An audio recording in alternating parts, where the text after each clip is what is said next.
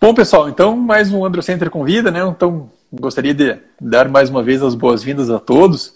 Encontro agora quinzenal de terça-feira aqui do, aqui do Androcenter. Sempre no começo das nossas lives eu gosto de explicar né, o contexto do, do Androcenter Convida do Androcast, que é uma conversa a respeito de infertilidade e também de medicina sexual, que a gente faz aqui da, aqui da nossa clínica. Em todos esses nossos encontros a gente traz um colega ou então um profissional especialista para bater um papo descontraído a respeito de algum assunto relacionado à medicina sexual ou então a, a, com relação à infertilidade. E sempre no começo dessas nossas conversas eu faço um disclaimer explicando que essa nossa conversa, apesar de ser uma conversa séria e comprometida com a verdade, e não substitui uma consulta com o profissional é, especialista. E no Androcenter Convida de hoje, a gente tem a grata satisfação de contar com a presença de um psicólogo lá de Votuporanga, São Paulo, que tem atuação na Seara da medicina sexual e que muito se dedica à psicoterapia de homens com disfunção erétil. Seja muito bem-vindo, William Pfeiffer, a palavra é sua.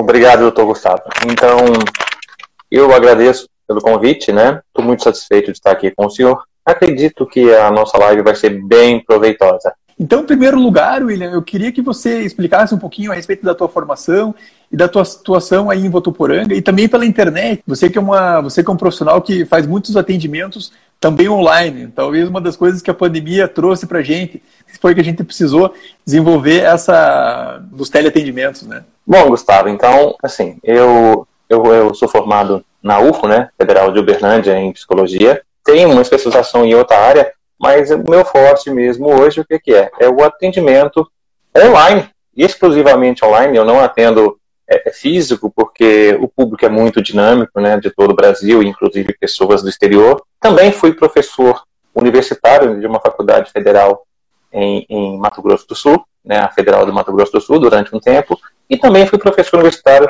é, de uma faculdade é, particular também no Mato Grosso do Sul.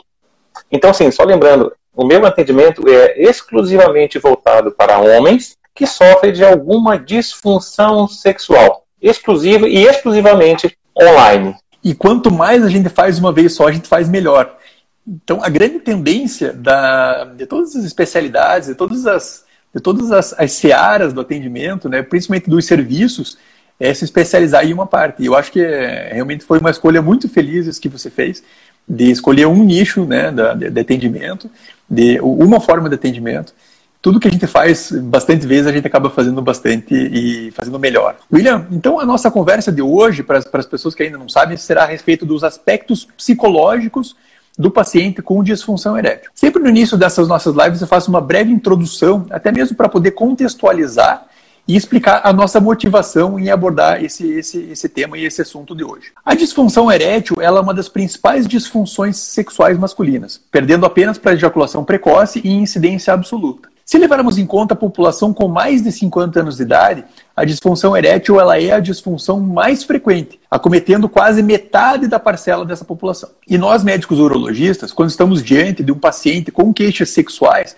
a gente procura saber as características dessa disfunção e classificar essa disfunção como sendo uma disfunção de origem orgânica ou psicológica. Isso porque o tratamento ele costuma ser diferente nesses dois tipos de populações. Entretanto, mesmo nos problemas de origem orgânica, o fator psicológico ele costuma estar presente e muitas vezes é uma barreira ao adequado tratamento desse paciente. Esse fator psicológico ele pode incluir então a vergonha, pode incluir a falta de aceitação social, o medo e até mesmo o receio que esse paciente tem da falha do tratamento. Então, com o objetivo de quebrar todos esses tabus, falar a respeito dos aspectos psicológicos que podem ser as causas ou então até mesmo as consequências dessa disfunção erétil, bem como falar dessas barreiras psicológicas que impedem os pacientes a procurarem ou aderir aos tratamentos da disfunção erétil, que a gente está tá trazendo hoje aqui o William, William Five, para que na próxima, próxima hora a gente possa ter uma conversa bastante descontraída e informal a respeito do tema. William, então, em primeiro lugar, eu queria saber de você qual que é a principal barreira psicológica que dificulta o homem com disfunção erétil a procurar o auxílio especializado. Bom, Gustavo, como você colocou no seu disclaimer aí, é, basicamente, né, aquele maior receio, aquela maior é, é causa, né, que evita esse paciente de procurar, seja o atendimento psicológico seja também o acompanhamento né, do médico urologista, é a vergonha. O paciente, ele chega para o atendimento cheio de tabu, cheio de, de, de é, é, basicamente vergonha mesmo. Então, assim, para você ter uma noção, quando o paciente me procura, é, como você é, sabe, como eu vou falar ao longo desse nossa, nossa conversa, né, eu também fui um paciente que tive né, uma disfunção erétil provocada por uma situação de doença anterior, que teve como sequela essa disfunção. Então, assim, quando o paciente me procura, eu já coloco para ele que eu já tive na situação que ele está hoje, ok? Para que isso crie uma empatia e que facilite este atendimento. E o engraçado que é engraçado no sentido de, de, de, de preocupação, né? Muitas das vezes as mulheres dos pacientes me mandam mensagem querendo marcar alguma coisa para os maridos, né? Porque o próprio marido ele tem uma vergonha, uma barreira que faz com que ele não procure ajuda. Você sabe que esse meio digital é um meio bastante interessante. Eu, com alguma frequência, também recebo é, directs de esposas dizendo que, que o marido está vindo consultar comigo. Ela já mais ou menos explica como é que é a situação, qual que é o problema.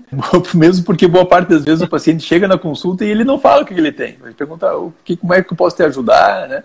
O que, que eu posso fazer por você. E o paciente fala, não, tá tudo bem, só vim fazer exame de rotina.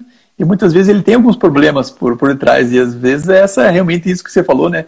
Que essa vergonha que o paciente tem de ter essa, essa disfunção pode ser a grande barreira inicial dele procurar o atendimento especializado. É, e ademais, né, é, nós que somos homens, né, qual homem que tem a coragem de cara limpa de falar para o outro, né, ou para aquele que vai consultar, olha, doutor, eu não funciono, eu não estou funcionando. É justamente isso, segunda questão que ele vai abordar, que não é raro que os pacientes nos procurem após tentar outros tratamentos, né, ou com medicações prescritas por amigos, ou até mesmo com medicações compradas pela internet. É mais fácil falar do seu problema com um amigo, ou então de tentar se medicar no anonimato da internet, do que se tratar e pegar a orientação com o profissional especialista do assunto? Ah, com certeza, porque o Google né, tá aí a primeira coisa que, que qualquer paciente de qualquer área né, que, ter, esteja com algum problema, ele primeiro vai procurar, ou com, como você disse, com um amigo né, que seja muito íntimo, porque esses casos, principalmente de disfunção, é espinhoso, né? Ou então ele vai tentar tudo aquilo que tiver ao alcance dele para não procurar ajuda. Ele vai tentar comprar os remédios sem receita, ele vai se automedicar, que mais? O que que acontece? Quando ele percebe, né, isso aí na nossa situação, o que que ele vê? Que não deu certo ou que o resultado não é, que, não é aquele que ele esperava, só então ele vai procurar ajuda e olhe lá. E qual que é o maior medo que o paciente enfrenta quando ele se depara com a disfunção erétil? Olha, o maior medo do paciente, no, no, no caso dos meus atendimentos, Gustavo, é a impossibilidade dele, ok, de não voltar a ser normal novamente, ou ser sexualmente ativo em termos de penetração. Então, esse é o maior medo que o paciente, olha, será que eu vou funcionar de novo? Eu coloco para ele que em 99% dos casos de disfunção erétil, né, é possível, diante das, assim, dos diversos tratamentos que a, que a medicina e a psicoterapia disponibiliza, né, voltar às condições muito parecidas com o que era antes. Algumas vezes até melhor. É muito bom você colocar para gente esse medo do paciente, esse pior medo, porque uma das principais coisas no atendimento médico e psicológico é o acolhimento. A gente acolher esse paciente, a gente é, colocar para ele que uh, o problema dele é um problema importante, que a gente se importa com o problema dele e que existem, assim como você muito bem colocou, inúmeros tratamentos à disposição, passando por psicoterapia, passando por medicação, passando por, por injeção, por prótese peniana, por fisioterapia hoje em dia, né? A gente fala um pouco de fisioterapia também no tratamento das disfunções sexuais. Então, o paciente ele só não recupera a função sexual penetrativa dele se ele realmente não quiser porque opção Correto. tem e são, e são diversas, né? Mas a sociedade ela ainda é preconceituosa e sexista com o homem. O homem ele, tem, ele precisa sempre ser infalível, sempre tem que estar pronto para responder sexualmente quando requisitado, né? A sociedade ainda judia bastante dos nossos homens, né, Emiliano? Assim, e, e, o engraçado, né, é, Gustavo, não é somente a sociedade, né? Nós, homens, também, durante né, nossa infância, nossa adolescência, nossa fase adulta, nós somos bombardeados, né, com essa situação. Olha, o pai fala, oh, meu filho é homem, olha lá, o, né, o pipi duro e tal. Então isso vem desde a nossa infância. E o que, que acontece? Não é só a sociedade. O próprio indivíduo que sofre de disfunção erétil, ele muitas vezes acaba se culpando. Então, ele acha que talvez por um motivo ou outro a culpa é dele. Então, o que, que acontece? É, ele muitas vezes, de novo, pela vergonha, tenta aquelas situações que a gente voltou há pouco, de automedicação, de procurar situações que ele possa é, reverter, e somente em último caso ele procura ajuda. Somente em última circunstância. Espero, né? E eu acho que já está mudando muito isso. Entendeu? Hoje se fala muito mais abertamente sobre isso. Ainda bem. E as disfunções psicogênicas, elas, é, por vezes, elas são simples e elas podem virar verdadeiras bolas de neve. Então, aquela falha eventual que aconteceu, o paciente fica preocupado, aí na próxima relação ele vai muito mais preocupado em não falhar do que aproveitar o relacionamento. Então, uh, eu acho fundamental, e a gente que trabalha com medicina sexual, é muito importante que a gente tenha uma, uma equipe multidisciplinar para oferecer todo esse apoio que o paciente precisa. Às vezes ele precisa muito, precisa muito mais de uma psicoterapia do que uma medicação. Para a gente, e às vezes até para o paciente, acaba sendo mais feito, mais fácil usar uma, uma medicação, mas não é o caminho adequado. Então, por isso que a gente precisa enfatizar a importância da psicoterapia, né, do tratamento da, da, da, das questões psicológicas, não focar só na, no tratamento medicamentoso, porque a psicoterapia resolve grande parte dos problemas, né, William? Só para você ter uma noção, eu vou trazer um caso, apesar de não estar combinado, eu vou só trazer uma situação que eu tive esses tempos atrás, né, no atendimento, um paciente ele estava procurando a possibilidade até de uma prótese para você ter uma noção do nível de, de, preocupação dele. Ele tinha ereções normais, uma ereção, que é o que ele conseguia de acordo com o ritmo dele, e ele fazia comparações com amigos, que os amigos conseguiam fazer duas, três vezes, até quatro vezes seguidas, e ele conseguia fazer uma vez só. Então ele estava se culpando ou se cobrando porque ele não concebia que os amigos faziam três ou quatro e ele uma vez só.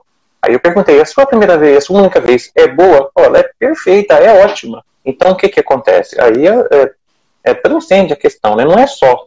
É, é, o paciente tem que passar por um processo de autoconhecimento, de verificação de limites. Esse caso específico, né, a priori, é um caso direcionado para a psicoterapia. Sim, e ele veio, ele veio buscando né, a terceira e a última linha de atendimento. E até mesmo porque, às vezes, a medicação, os comprimidos, eles podem até prejudicar o paciente. Né? Teve alguma das, uma das semanas atrás, a gente fez uma live falando a respeito do, dos problemas das medicações, né, da dependência é, medicamentosa, que às vezes o paciente psicogênico fica da medicação. E, às vezes, o tiro acaba saindo pela culatra. Né? Então, aquele paciente que, que tem uma disfunção, a gente, ah, não, tá, toma uma medicação, às vezes a disfunção psicogênica ele é, é, tão intensa que ele vai usar a medicação sob demanda, né? Então aquele comprimidinho que toma lá, uhum, uhum. Aquela, aquela hora e meia, duas horas antes da relação. E às vezes a disfunção psicogênica ela é tão intensa e o paciente está tão adrenalizado, tão nervoso, que mesmo com o comprimido não funciona. E como é que fica, o, des... e como é que fica o desespero do paciente psicogênico que toma o comprimido para ter uma, uma ereção melhor e mesmo com o comprimido não dá certo? Olha, isso aí vem em terapia, né? Olha, mesmo é, a gente faz a pesquisa anterior, né? Porque a questão da, da, da disfunção psicológica, né, psicogênica, como você coloca, o que, que acontece? Ela não acontece por um único fator. Tem aí questões é, de trabalho, estresse, ansiedade, angústia. Então você tem que ir destrinchando esse paciente, ajudando ele a resolver essa situação. Para quê? Sim, o medicamento pode ser importante em algumas situações, mas ele também tem que fazer o acompanhamento para quê? Para que o, a origem dessa disfunção seja trabalhada. É, é mais complexo do que parece. Muito mais fácil você tratar um problema que você sabe a causa do que você simplesmente tratar um problema por tratar. É, no caso, você trata somente o sintoma, né, que é a disfunção. Ah, vou lá, eu tô, eu tô ansioso, tô inseguro, tô com autoestima baixa, mas meu peso não está subindo, não tá subindo, eu vou lá, tomo um remédio, ele sobe. Ótimo.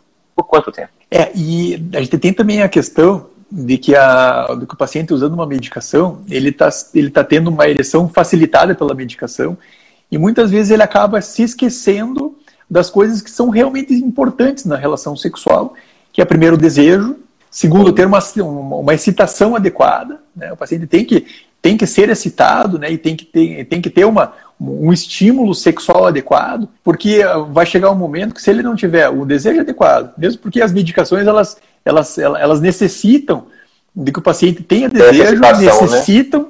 de que o paciente seja estimulado para poder reagir, né? Então, se ele simplesmente vai lá, toma um remédio e acha que aquilo vai resolver, o que, que vai acontecer? Vai acontecer que aquilo não vai resolver, vai chegar um momento que aquela medicação, vai, apesar é, de, efeito, de, estar funcionando, não, não vai ter aquele, aquele mínimo desejo, aquela mínima necessitação que é necessário para a medicação funcionar, e a medicação não vai, vai começar a não funcionar. Então, essa que, é, essa que é a importância da gente poder diagnosticar e saber exatamente qual que é o, o problema do paciente que está com a disfunção, né, William? É, a gente, é como eu te falei, gente, nós temos, tanto o urologista como o psicólogo, tem que ir na causa dessa disfunção.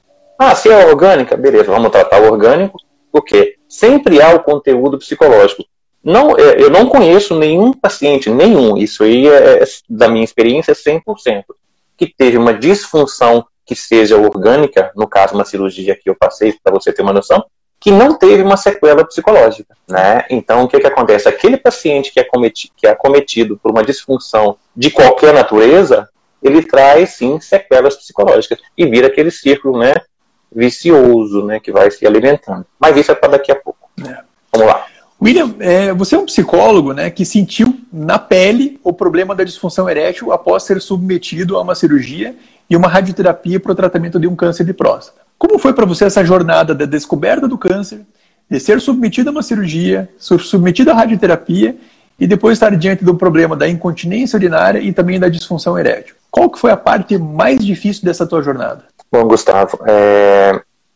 quando eu fiz o meu exame, né, e, e depois de passar pelo, pela biópsia e tudo, o médico chegou para mim e falou: Olha, você tem um carcinoma. Né? Até então, a, gente não tem, enquanto paciente, aquela ideia, aquela percepção do que é um carcinoma. Né? Porque nós não estamos na área, geralmente nós somos leigos nessa situação. E isso acontece, pelo que eu percebi, com todo paciente que é cometido de um câncer.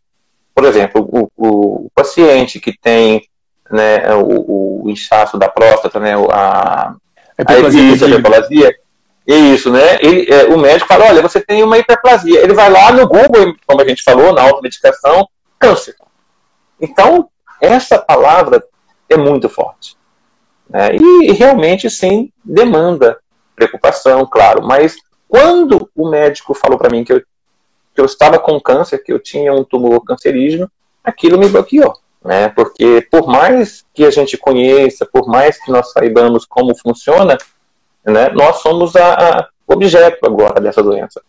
E tudo muda, né? E o que é que acontece? Como eu falo com meus pacientes, a gente troca, quando, principalmente quando o paciente sofre uma prostatectomia, né? É, a, a primeira coisa que nós pensamos, vou morrer, né, porque o pensamento do câncer está intimamente arraigado com questão de, de, de, de, morte e tal, mesmo que não seja, a gente sabe hoje que não é assim, mas né, vou morrer. O paciente que sofre um câncer de próstata, ah, vou morrer. E esse, o segundo pensamento, imediatamente após, né, vou ficar impotente ou vou ficar grossa. Né? Então, o que, que acontece? Nós, é, o médico, é, é, felizmente ou felizmente, ele faz aquela explicação teórica e clínica, olha, não é bem assim, é um carcinoma, mas a gente pode se tratando na hora. Ele explica, faz a, a, a explicação, mas o que, que acontece? A gente fica sem chão. Então, assim, essa situação para nós que somos homens, e isso eu estendo para outras áreas, mas eu pegando a minha experiência própria com relação, enquanto paciente, todo paciente que tem uma situação dessa deveria, via de regra, passar né, por um acompanhamento psicológico, porque isso mexe com a cabeça do cara ou da pessoa.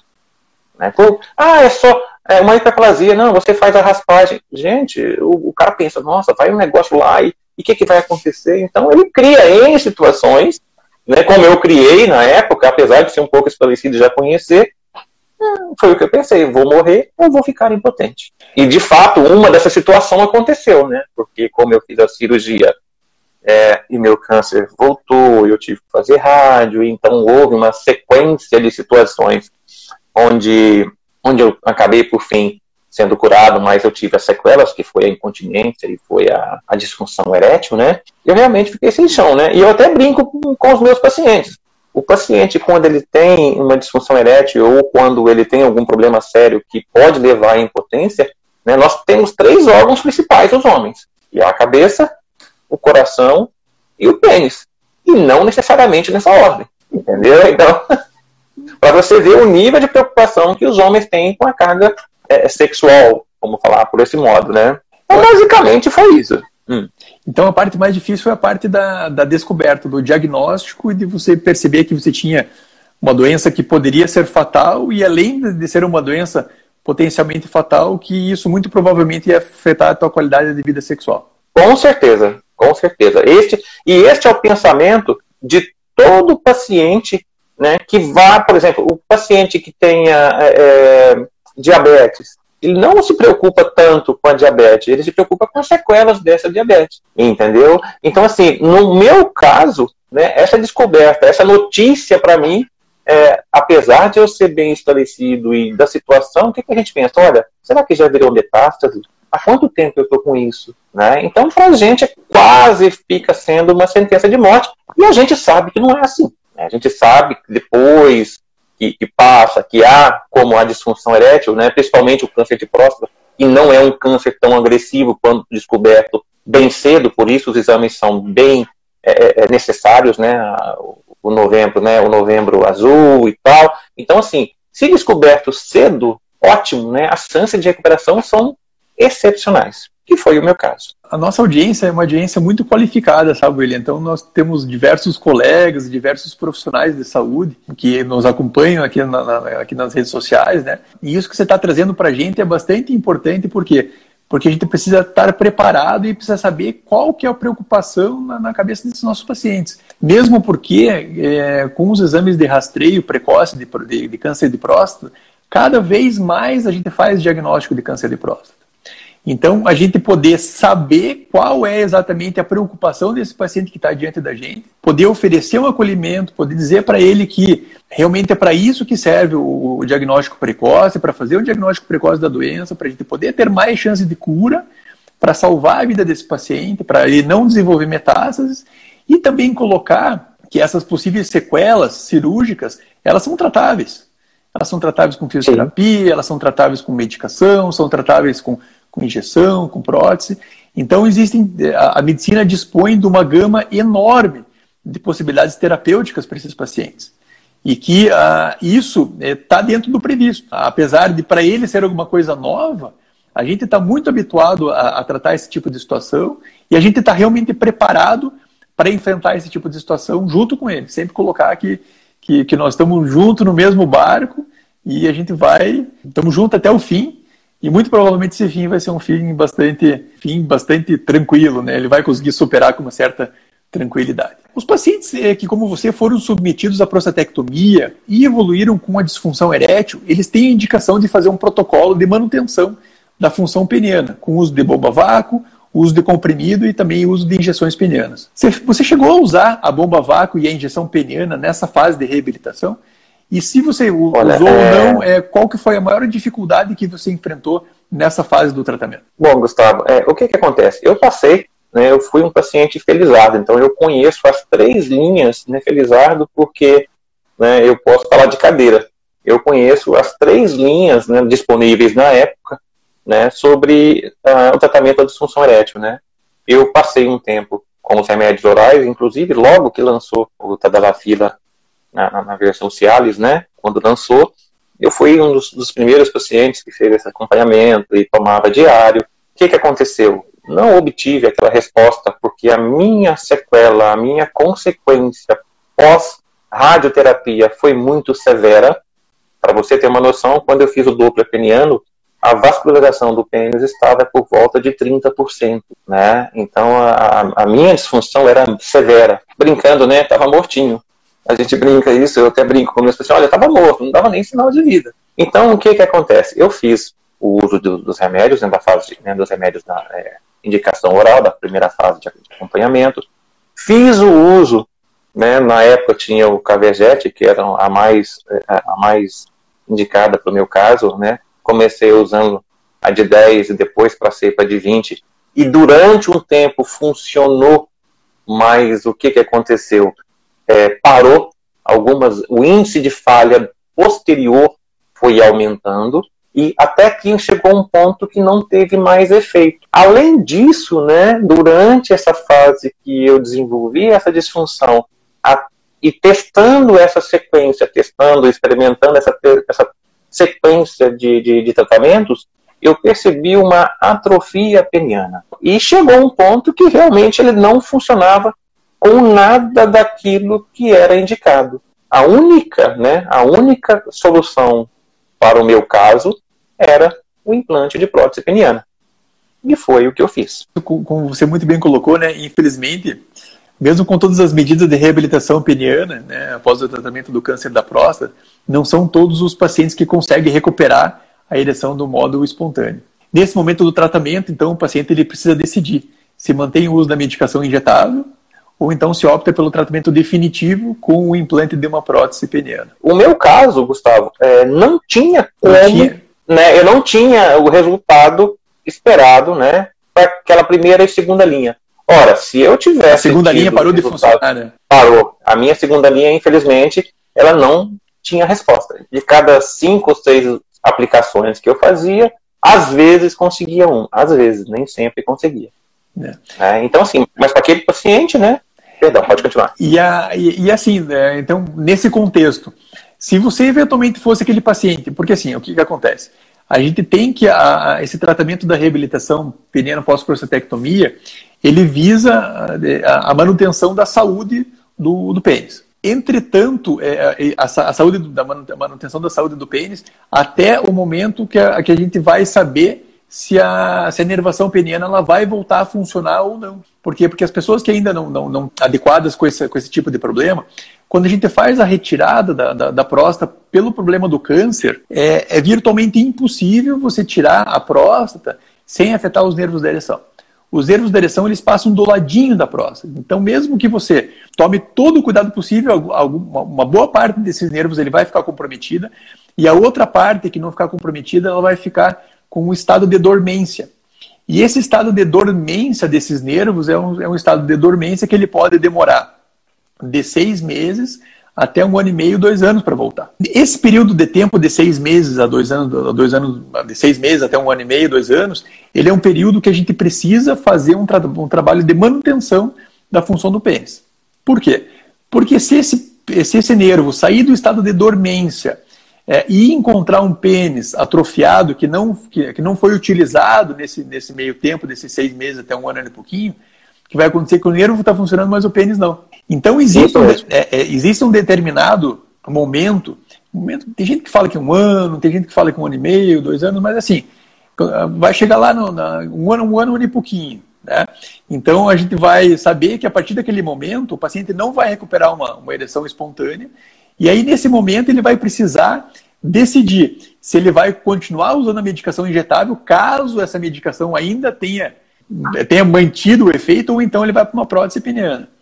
No teu ponto de vista da questão psicológica, é, entre uma, uma, um tratamento de segunda linha que funcione, não, é, não era o teu caso, infelizmente, mas entre um tratamento de segunda linha que funcione e uma prótese peniana, do ponto de vista psicológico, como é que fica isso? É, é melhor um, uma, quais são os prós e os contras do, do ponto de vista psicológico para o paciente de uma terapia de segunda ou então de terceira linha? Vamos lá. É, a primeira coisa que eu deixo claro para o paciente, Gustavo, é, são as opções. Ele, enquanto paciente, desde que as terapias oferecidas sejam satisfatórias, ele que vai definir juntamente com o médico aquilo que é mais interessante. Porém, o que que acontece? É, é, eu até brinco, né? O pessoal fala assim, ah, a injeção dói, ela incomoda. Apesar dos médicos, ah, não dói, não, ela incomoda. Eu tomei, ela é desconfortável, mas, mas é uma dor suportável, não é uma dor lacinante, é um desconforto é, é, é, que também é suportável. E muita gente se adapta muito bem né, à questão do uso da, da, da injeção. Ora, se esse paciente, né, em conversa com ele, eu exponho, olha, não se esqueça que uma prótese peniana né, é definitivo, tá bom? Aquela sensação que você tinha de ereção, né, de um mínimo de ereção, né, de, de, de simular, você não vai ter mais. Então, o que, que acontece? Eu coloco para o paciente lá, no, no, principalmente quando eu vou fazer o laudo psicológico, né, ou que ele vem com a indicação, e geralmente, né, o, o paciente, ele usa uma, uma situação, ah, eu tenho medo de, de injeção, né, e eu explico, olha, não precisa ter medo, porque existem os aplicadores de injeção, e muita gente não sabe, né, ou então ele vai fazer a, a, aplicação do, do, da injeção para fazer o exame de Doppler, né, ele já fica com medo da agulha, e já sente dor e já quer, naquele momento, não, eu não quero fazer isso, eu quero já colocar né, a prótese. Então eu coloco para esse paciente a possibilidade que ele tem de um processo é, de segunda linha, que amanhã pode ajudar nessa recuperação dele, se caso for possível. Ele pode tentar isso durante um tempo. Olha, legal, houve a recuperação? Oh, beleza, houve, então eu vou poder voltar, inclusive, com um pouquinho de remédio né, da primeira fase para ajudar nessa eleição. Ah, daqui dois anos, olha, William, aconteceu igual ao seu caso. Né? Olha, eu estou usando a injeção e houve uma perda, uma não resposta satisfatória né, nesse uso. Aí eu vou optar pela outra linha, a última, que é a prótese. Então, assim, eu deixo bem claro: olha, é um desconforto? É, mas é um desconforto fácil de você lidar. Você tem que aprender, tem o aplicador, que o aplicador é bem fácil e com o aplicador não dói, ou dói bem menos, né? Se você treinar, dói bem menos. E, e como eu te falei, deixa o prazo para esse paciente para ele fazer essa, essa adaptação e vislumbrando uma possível recuperação da função peniana com outros recursos, né? Como hoje nós temos lá o, o, um estímulo através de ondas de choque, né? Então, se for possível esse paciente conseguir manter uma ereção satisfatória com o uso da injeção durante um tempo para recuperação posterior, né, com o remédio da primeira linha, ótimo, para ele seria muito interessante. Lembrando, eu só faço a minha função enquanto psicólogo é o quê? É esclarecer para esse paciente e dar as opções juntamente com você, né, que são médicos. Então eu deixo bem claro para ele, olha, você tem essas opções, falo os prós e os contras de cada um, né, e nesse caso ele vai definir. Lembrando, se ele tem uma função satisfatória com a injeção, e coloco para ele, olha, você ainda tem. E você tem uma possibilidade nesse intervalo de recuperar parte dessa opção, dessa, dessa, dessa situação, e usando novamente os remédios orais. E aí? Compensa colocar uma prótese? E a gente né, é. acaba chegando a um consenso. Tem que ser tudo muito bem combinado, né, muito bem orientado. Mas digamos assim, então chegou lá numa, no estágio onde não recuperou a ereção e a injeção não, não, não, funcionou. Então, nesse contexto que a gente vai, vai ser essa próxima, nossa próxima conversa. A prótese peniana, então, ela é um tratamento definitivo para a disfunção erétil. Entretanto, a ereção de uma, que uma prótese proporciona ela é diferente de uma ereção natural. Dependendo do tipo da prótese implantada, o pênis ele pode ficar mais curto, mais fino e também com uma temperatura diferente da temperatura do, do pênis em ereção normal. Como lidar com as expectativas do paciente no pré-implante de uma prótese peniana? Bom, este é o tipo de trabalho que eu coloco para o paciente quando ele vem indicado por um urologista ou um andrologista para a gente fazer o laudo psicológico. Ora, para eu fazer o laudo psicológico, eu tenho que, é, primeiro, juntamente com o urologista, ou ajudar esse paciente no esclarecimento de dúvidas. Nesse atendimento, nesse laudo psicológico, eu coloco todos os pormenores, as vantagens e desvantagens das, da, das próteses, os prós e os contras, falo sobre, é, igual por exemplo, a minha prótese é semi-rígida, eu coloco as limitações da prótese semi-rígida, coloco as vantagens da prótese semi-rígida, falo também, porque eu troco experiências com os meus pacientes, mesmo depois que acaba o laudo, né, que acaba o laudo, eu de vez em quando faço algum, e aí, como é que tá? E eles me falam, aí assim, como é que funciona? Por quê? Eu munido de informações complementares, que são né, mais de seis anos atendendo a pacientes com, essa, né, com, com, esse, com esse problema, o que, que acontece? Eu coloco para esse paciente que está sendo submetido ao laudo todo esse tipo de questionamento. Por exemplo, olha, pode acontecer da glande ficar murcha, que é o medo de muita gente? Pode, mas isso também pode ser revertido. Né? Ah, pode. Quais são os riscos? Olha, os riscos são os básicos de qualquer cirurgia existe o risco de rejeição. Ah, e se for para você trocar de prótese, né? Porque hoje muita gente que colocou prótese há 15, 20 anos atrás está voltando aos consultórios para trocar. Sim. Aí eu faço a comparação. Olha, ótimo, você pode colocar qualquer prótese que você queira. A função básica de qualquer prótese qual que é? É proporcionar uma é, rigidez suficiente para penetrar. Isso, para penetração. Então, qualquer uma dessas que você escolher vai satisfazer essa situação. Lógico que tem umas é, é, que são mais avançadas, são mais é, é, é, esteticamente falando melhor que outras, né? Mas isso o paciente vai definir, analisando uma série de situações, colocando os prós e os contras. Ah, mas a, a, o pênis fica frio?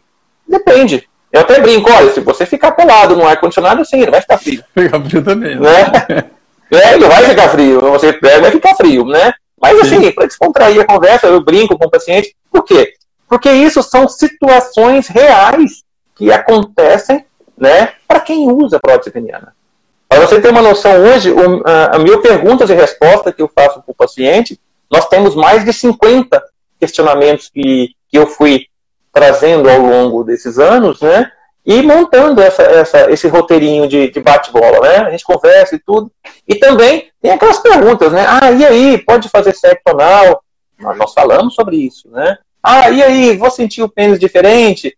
Ele vai subir sozinho? Depende daquilo que você tenha de vascularização. Ele não vai subir sozinho mais, porque a ereção vai ser mecânica.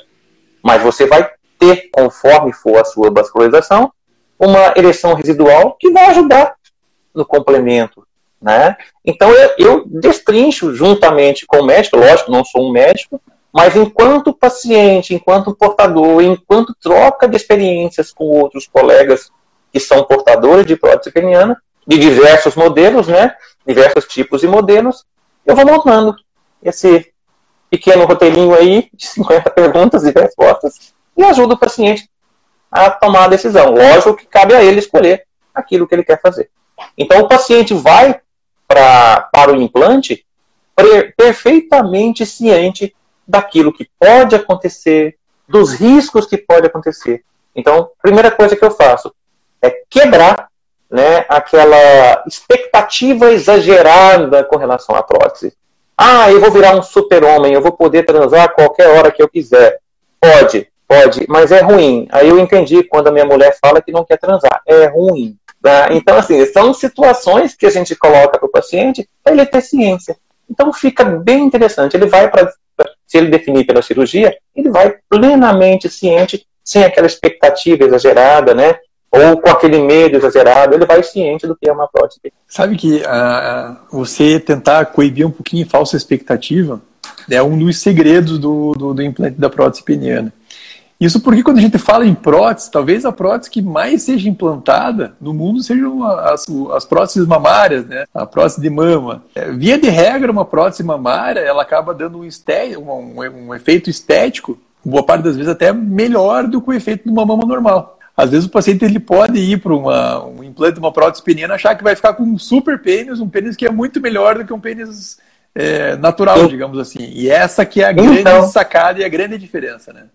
Não fica. Para você ter uma noção, eu já chego para o paciente e falo assim: olha, esquece. Aquele pênis que você tinha quando tinha 15 anos, acabou, não existe mais. Não existe por causa da idade mesmo, né? Nós, com o tempo, logicamente, nosso, nosso desempenho ele cai, é natural, e ainda mais com uma pessoa que tem uma disfunção.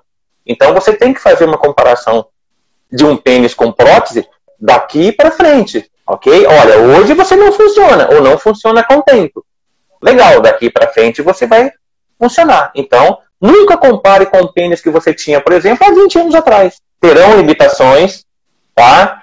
É, terão situações que serão, inclusive, até mais agradáveis. Você vai poder fazer algumas coisas que a, a prótese permite com mais facilidade, mas há outras que você vai ter uma limitação. Posições de penetração podem ser influenciadas, né? um cuidado a mais né, é, no vigor, pelo menos no início, com relação à penetração, uns cuidados a mais com a prótese que você tem que ter. Então, tudo isso é esclarecido para o paciente. Então, aquela quebrada né, de expectativa, igual você colocou, seja de super-homem, ou seja de uma coisa falsa, ah, as pessoas vão saber que eu tenho prótese. Cara, não vai. Só se você contar. Né? Eu tenho paciente, eu tenho paciente que, que depois colocou, ah, minha esposa não sabe que eu tenho prótese. Assim, gente, mas como não sabe? Não, não sabe. Né? Então, tudo, mas o paciente falou, tudo bem, né? Então, mas visualmente falando, eu explico, olha, e inclusive os pacientes depois da cirurgia me mandam fotos, né? Realmente, não, muito difícil. É só se você prestar bem atenção e for procurar. Eu sempre explico que o, o período de, de mês e meio, dois meses, três meses depois do implante de prótese é um período onde esse paciente ele vai ter que reaprender a ter o relacionamento. Por quê? Porque a ereção é uma ereção diferente, ele vai ter que lidar com essa, com essa nova ereção dele, vai ter que aprender uhum. a, a, a, ter o relacionamento, e não só ele, com, com a esposa também. Eu acho bastante complicado colocar uma prótese sem, assim, a, o consentimento da, da, da esposa. Eu, muito frequentemente, quando estou diante de um paciente que tem indicação de prótese, eu peço para vir, vir ele, vir a esposa, para que todos fiquem sabendo como que é o tratamento, poder atingir o máximo possível as expectativas. Então, a gente poder explicar o que é a realidade, depois a gente vai poder cobrar o resultado também. Se a gente não explica qual é a realidade, o paciente vai querer cobrar um resultado que a gente não vai conseguir atingir, né? É, inclusive, para todos, 100% dos pacientes que eu faço o laudo, né, ou que eu né, inicio o processo de laudo de avaliação, o que, que acontece? É, eu recomendo pelo menos de três a seis meses de psicoterapia. Porque realmente ele vai ter que reaprender tudo, masturbação, ele vai ter que voltar né, na fase adolescente. Olha, vai ter que aprender de novo a masturbar, vai ter que dar um valor maior às preliminares, não é só chegar e penetrar. Alguns pacientes desenvolvem, por exemplo, no meu caso, né, uma ejaculação precoce. Por quê? Porque aquele histórico anterior de ansiedade, ele não saiu com a colocação da prótese. Né? Então, o que acontece? O paciente vai lá, coloca a prótese e em cinco movimentos ele ejacula. Né? Ou ele chega ao orgasmo, quando, é, né? quando, quando ele não tem a prótese, a prótese, a próstata igual ao caso. Né? Então, o que, que acontece? Eu desenvolvi pós-cirurgia de implante peniano uma ejaculação precoce. Que curioso. Né? Sim, aí fiz um trabalho né, que, que resolveu com o fisioterapeuta, né? E também, né, graças né, a, a, exercícios né, que nós aprendemos com relação à masturbação, ao conhecimento do seu corpo de novo, né, e a importância da parceira, como você bem colocou, de saber que é um projeto, é um processo de aprendizado, inclusive da própria parceira. Sim. Porque é, é porque são os dois, né, parceiro ou parceiro, conforme a situação. Então, é uma situação nova para o par. Então, por isso que eu recomendo, principalmente quando é paciente é, mais velho né, mais idoso, onde a, a, a esposa também é um pouco mais idosa. Eu sempre faço minha última sessão desse laudo, peço para ela estar presente quando é casado, com, né, independente disso. Para quê? Para que ela sinta também o que é uma prótese. Abro para perguntas, a gente fala, eu explico, né? E então, assim, fica uma situação onde os dois reaprendem o prazer do sexo. Isso tem bastante a ver com a nossa próxima pergunta, a próxima pergunta que eu tinha preparado para você aqui. Então, que a prótese peniana ela devolve a rigidez peniana para o paciente com a disfunção erétil. Ela não afeta aspectos de desejo, libido, excitação e orgasmo, né? Que eles são todos os aspectos de origem psicológica ou às vezes hormonais. Problemas de ordem psicológica são comuns em pacientes com próteses penianas. Como que o homem pode até se perceber excitado com uma ereção não natural? Olha, é assim, é, o que, que acontece? Você percebe um aumento de fluxo sanguíneo. Então você não sente, por exemplo, a ereção peniana, basicamente. Você não percebe isso, né? nem a, a, a, sua companheira.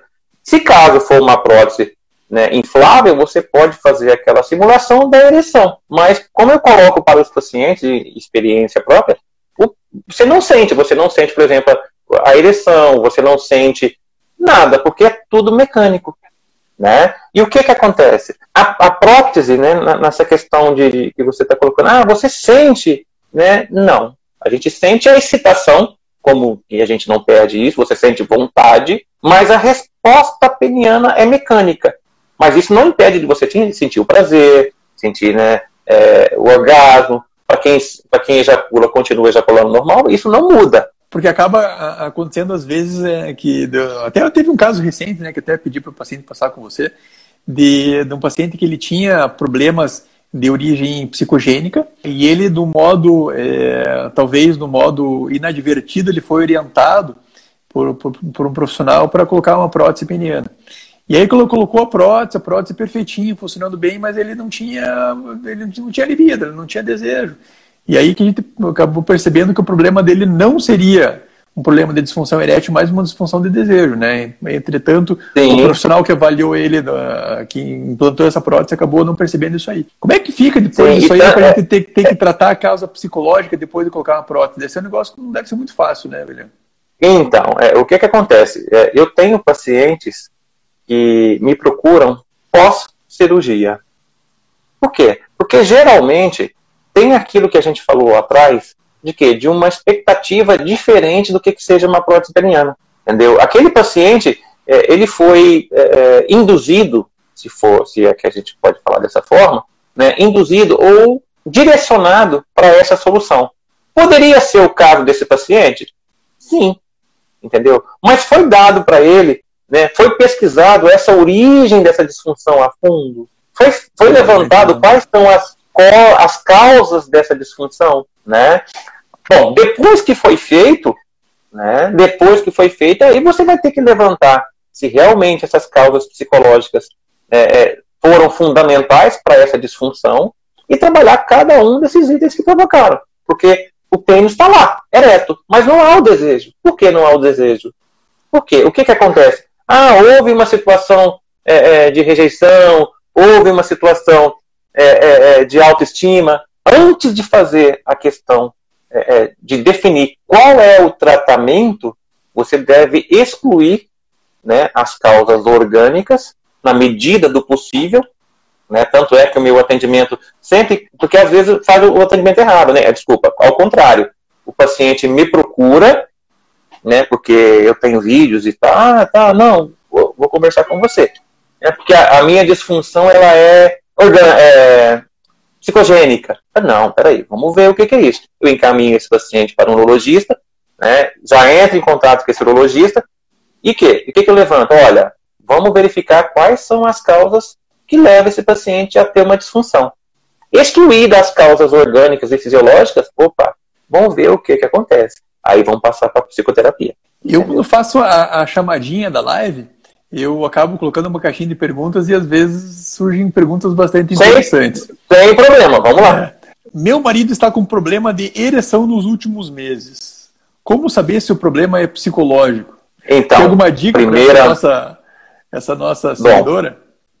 Bom, bom, a primeira coisa que nós temos que levantar com esse paciente é se não há causas orgânicas. Para que nós verificamos a questão psicológica, nós temos que ir por exclusão. Eu coloco. Porque é o seguinte: é, segundo estudos, né, 25% das causas de disfunção erétil são orgânicas, 25% são é, psicológicas, 70% é um misto das duas, orgânicas, orgânicas e psicológicas, e 5% são desconhecidas. Então, primeira coisa, vamos excluir aquilo que é visível que é mensurável, que é causas orgânicas. O paciente tem diabetes, como é que está os níveis hormonais desse paciente, né? Ah, olha, está tudo normal. Beleza, vamos verificar as questões desse paciente com relação ao dia D dele. Olha, é, o paciente tra é, trabalha muito, qual é o nível de estresse, como é que está a relação? Aí nós vamos fazer essa investigação. Primeiro, se exclui as questões orgânicas.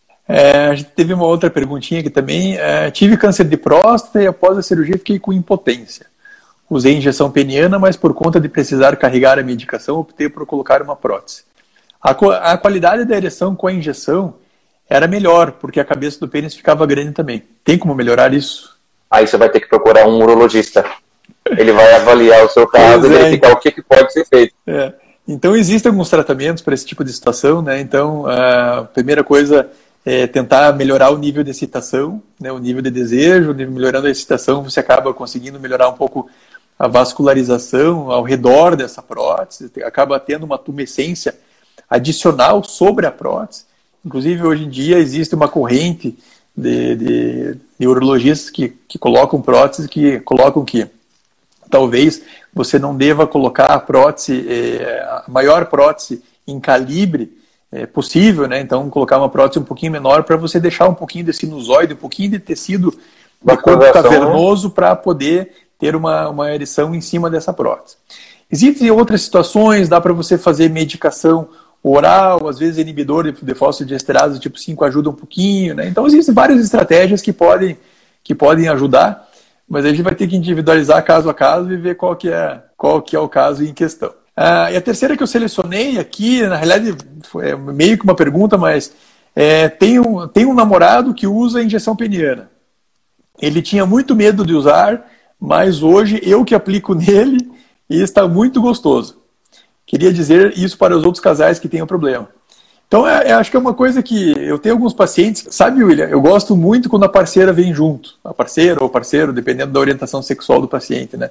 Por quê? Porque a relação sexual é do casal, não é da pessoa. Eu tenho alguns pacientes que usam medicação injetável que escondem isso da mulher, escondem das namoradas, né? É, e isso acaba trazendo muito sofrimento, muita angústia. Então eu gosto muito e eu falo, ah, a relação sexual é de vocês dois. Então traga ela junto aqui para a gente poder ensinar como é que faz a aplicação, para ela poder fazer a aplicação. Isso faz, inclusive, até parte às vezes do jogo sexual, né? O Coutinho, o Coutinho fala que é, que é a flechada do Cupido. Claro. Não, e assim, se está se sentindo bem, está funcionando, né? E há aquele, aquela cumplicidade entre os dois, opa, estão no caminho certo. O William estava vendo aqui, já foi quase uma hora, rapaz. A conversa, quando é boa, ela, ela vai rapidinho, né? Rapaz, é verdade. Então, nesse final, eu queria, deixar, eu queria deixar um momento para você, para você dar, falar suas considerações finais é, eventualmente passar alguma mensagem que a gente não conversou ainda, fique, fique à vontade para ter esse espaço agora, William. Não, Gustavo, é, eu, eu agradeço tá, o convite, é, espero ter né, esclarecido aqueles pontos que, que foi colocado, espero que tenha sido é, é bem interessante para quem né, é, ouviu, né, quem quem quem está assistindo a gente.